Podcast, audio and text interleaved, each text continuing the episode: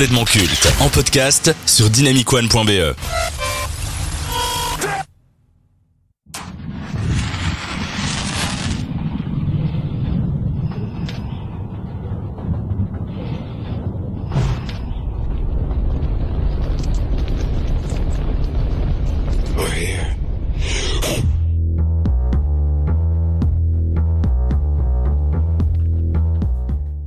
Dans l'histoire du catch, les lutteurs se suivent et se ressemblent parfois. Il n'est pas facile de se démarquer et d'avoir sa propre personnalité, mais ce n'était pas son cas. Il était unique, il était différent. Dès ses débuts, il a marqué les esprits par son talent et son univers. Il est temps de nous intéresser et de rendre hommage à Wyndham Rotunda, alias Bray Wyatt. Débutant sur les écrans de la WWE en tant que Husky Harris, c'est en tant que Bray Wyatt qu'il va se faire un nom. D'abord à NXT, puis dans les shows principaux, il incarnera le patriarche d'une secte de l'Amérique profonde avec Luke Harper, Eric Rowan et Braun Strowman un peu plus tard. Ensemble, ils forment le clan de la Wyatt Family. Grâce à son look, ses promos énigmatiques et tout l'univers créé autour de son personnage, Bray Wyatt parvient à captiver toute l'attention et à se positionner dans tous les angles majeurs. Ils régneront sur Raw et SmackDown pendant des mois, jusqu'à ce que Bray Wyatt perde à WrestleMania 30 contre John Cena. Cette défaite va considérablement impacter le push de son personnage, au point que Vince McMahon délaisse petit à petit le projet Wyatt. En six ans, le lutteur connaît de nombreuses dissolutions et reformations de son clan. Il reçoit également des pushs assez courts et un règne peu mémorable en tant que champion de la WWE. Mais Bray ne se laisse pas abattre et pense même à la suite. Il profite de sa mise au placard en novembre 2018 pour repenser son personnage.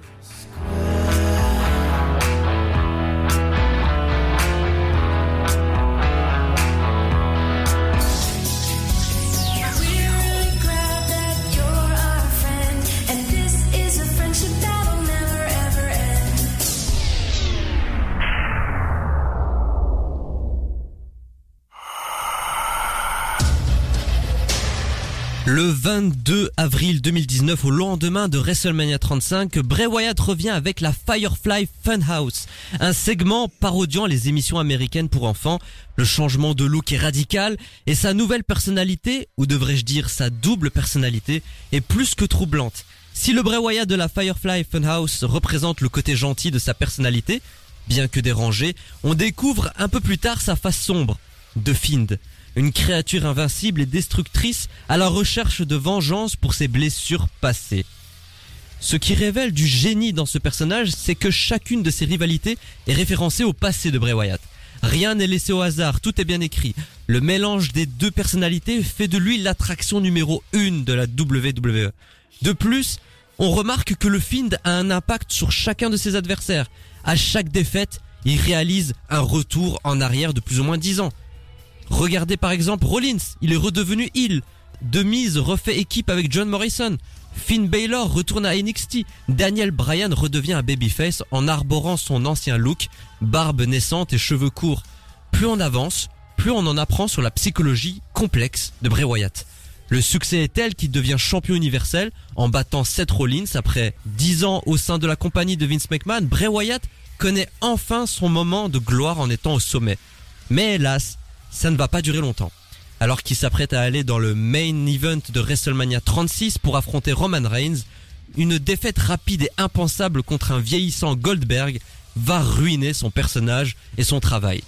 N'étant pas rassuré par le côté attractif et bankable du film pour le plus gros show de l'année, Vince McMahon décide de lui retirer le titre et d'offrir la fameuse confrontation Spear contre Spear entre le nouveau visage de la WWE et l'ancienne icône de la WCW. En contrepartie, The Fiend affronte John Cena dans une édition à huis clos de WrestleMania pendant le Covid, des conditions qui permettent la naissance du Firefly Funhouse match, une rencontre cinématique remplie de références à l'histoire de la WWE et de la WCW. Mais cette séquence offre une mise en abîme et une démystification de la carrière de John Cena, en offrant la victoire à Wyatt et en déconstruisant le mythe du champ, la WWE montre sa volonté de créer la star de demain. Durant l'année qui suit, son personnage tourne bien plus qu'en rond. Après une deuxième quête sans saveur du titre universel et une rivalité plus qu'étrange avec Randy Orton, la fédération licencie Bray Wyatt en 2021 après son match à WrestleMania 37. La WWE justifie ce renvoi par le besoin de réaliser des coupures budgétaires. En réalité, les relations entre le lutteur et McMahon deviennent ingérables. De plus, Windham ne parvient pas à faire le deuil de son ami John Huber, alias Luke Harper, parti fin 2020. Une disparition qui le fait sombrer dans une profonde dépression. Avec ce départ, Bray acte la mort du Fiend. «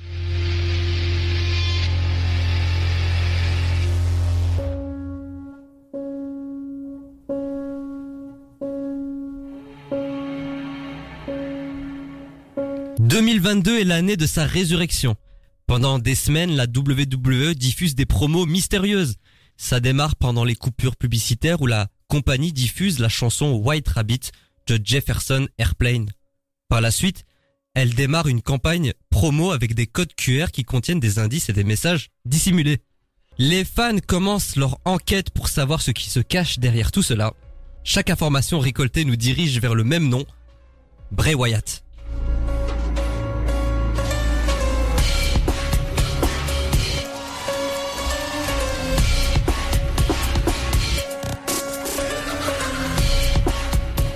Il n'y a qu'un créatif comme lui pour créer une telle campagne promotionnelle. Tout est réfléchi, tout est pensé et référencé. Chaque indice a un lien de près ou de loin à sa carrière. Au fil du temps, il ne fait plus aucun doute qu'il s'agisse de lui, tant cet univers sombre et détaillé ne peut provenir que d'un esprit comme le sien. Lors du show Extreme Rules, Bray Wyatt officialise son retour au sein de la fédération, et ce de façon triomphante, devant une foule heureuse de le revoir. Ce nouveau chapitre avec la compagnie s'accompagne d'une nouvelle histoire. Dès sa première promo, un personnage mystérieux du nom de Uncle Howdy interrompt Wyatt et dit qu'il ne peut se cacher de lui. On comprend assez rapidement qu'il incarne la partie sombre de Wyatt. Il s'agit de la continuité du Fiend, toujours aussi captivante et remplie de mystères. Cette phase dans l'histoire de Bray Wyatt l'amène à une rivalité avec Elle et Knight qui, grâce à cette confrontation, deviendra progressivement une star acclamée de la WWE. Après celle-ci, il est question qu'il entre en rivalité avec Bobby Lashley. Mais du jour au lendemain, il disparaît des écrans. Plus aucune nouvelle. La fédération n'explique pas son absence. Des médias parlent d'une maladie sans en dire davantage. Après des mois loin des rings, des rumeurs annoncent un retour imminent et un retour très et un rôle très important dans les storylines à venir. Hélas, il n'en sera rien. La triste nouvelle tombe le 25 août 2023. Wyndham Rotunda, alias Bray Wyatt, est mort à l'âge de 36 ans. Le monde du catch vient de vivre un séisme retentissant. Triple H communique la tragédie sur son compte Twitter. Il lui a été rapporté par son père, le Hall of Famer Mike Rotunda, au téléphone. Bray Wyatt est décédé d'une crise cardiaque. Ayant contracté le Covid des mois auparavant, cela a exacerbé un problème au cœur. Il s'en va sans avoir eu l'occasion d'achever son histoire. L'ensemble de la profession a exprimé sa tristesse et ses hommages à l'un des talents les plus aimés et créatifs des 20 dernières années. Disons les choses, Bray Wyatt c'était un génie contemporain dans cette industrie. Un puissant fin d'idées, un créatif unique et original qui a poussé les limites de ce divertissement par son univers. Que ce soit en tant que leader de la Wyatt Family, de Fiend avec la Firefly Funhouse ou la storyline du White Rabbit, Wyatt n'a cessé de nous surprendre et de se renouveler. Grâce à ses références proches du cinéma et sa psychologie, des milliers de fans se sont réintéressés au catch. Il avait le monde entier entre ses mains et il en a fait son royaume. Très cher Thomas, qu'évoque pour toi Bray Wyatt? Moi, je suis un très grand fan. Donc, euh, avec la Wyatt Family, je trouve qu'il avait vraiment réussi à créer euh, ben, une identité avec euh, le masque de mouton notamment et quand il arrivait et la, la rivalité avec The Shield. Et euh, je trouve qu'il s'est super bien réincarné au travers de ces différents personnages. Je trouve que les, ils étaient vraiment tous au top, tous très euh, déterminés, tous très précis. Et euh, même s'il restait un peu toujours dans le même domaine, un peu sombre, satirique, un peu, mais j'ai vraiment, moi j'ai vraiment adoré. Et je suis triste qu'il nous ait quittés. Quelle a été ta réaction à, à l'annonce de son décès? Je pense qu'on est tous un peu tombés des nues. C'est sorti euh, de nulle part, on, on s'y attendait pas. Bah surtout que euh, j'ai vu pas mal d'informations en, en off, mais je sais que c'est vraiment une personne qui est humble et qui est, enfin c'est une bonne personne en dehors, euh, enfin cette personne. Il a fait notamment pas mal de causes caritatives et tout ça, et même auprès des fans, il était vraiment super sympa. Mais donc ouais, je suis quand même euh, fort triste quoi. Est-ce que il a été bien utilisé au final à la WWE Au vu de son talent, est-ce qu'il a eu la carrière qu'il méritait? En tout cas, il a eu les rôles qu'il méritait, parce que je trouve qu'il a eu parmi les meilleurs rôles qu'il a pu avoir à la WWE. Après, je pense qu'il aurait pu être plus exploité à certains moments, même s'il a déjà eu, je trouve, une très bonne carrière. Maxime, qu'évoque pour toi le nom de Bray Wyatt? Est-ce que tu le connaissais? Je- honnêtement, non, je le connaissais pas. Parce que voilà, j'ai quitté un peu l'univers du catch il y, a, il y a quelques années. Donc non, c'était quelqu'un qui m'apportait pas spécialement euh, me- vraiment une certaine nostalgie comme pourrait l'avoir un John Cena. Mais je me suis un peu renseigné sur son cas et beaucoup de gens disent quand même que c'est peut-être euh, l'un des rôles les plus réussis euh, dans l'industrie justement du catch. Du moins, le- le rôle, euh, il a quand même su incarner un rôle, celui qui fait vraiment peur, celui qui arrive vraiment à dégager un peu de l'horreur à l'image justement de Tuffield euh, ou Tuffield si je dis pas de quand il est quand, quand il est revenu.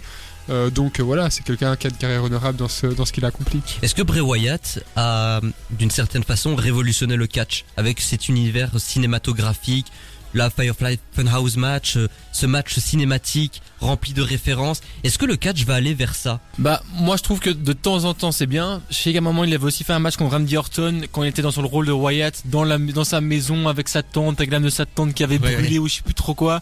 Mais je trouve avoir quelques matchs comme ça de temps en temps c'est sympa, ça change un peu. Et je trouve que tout ce qui est son apport par rapport, son apport créatif par rapport à son personnage, je trouve que ça peut manquer et que en tout cas, enfin il était vraiment incroyable par rapport à ça. A-t-il marqué le monde du catch, Bray Wyatt? Est-ce qu'on va s'en rappeler? Pour moi c'est incontestable que oui. Va-t-il que- manquer? Pour moi, oui aussi, parce qu'un personnage comme ça, qui savait aussi bien manier, enfin, il a eu quand même pas mal de rôles. Et euh, ouais, ça va manquer. En tout cas, pour l'instant, il n'y a pas, il y a pas la relève par rapport à ce, ce genre de rôle. On espère avoir rendu euh, hommage euh, de la plus belle des façons à Wyndham Rotunda alias The Find alias Bray Wyatt. Repose en paix et salut euh, Brody Lee de notre part au paradis. Follow the buzzer.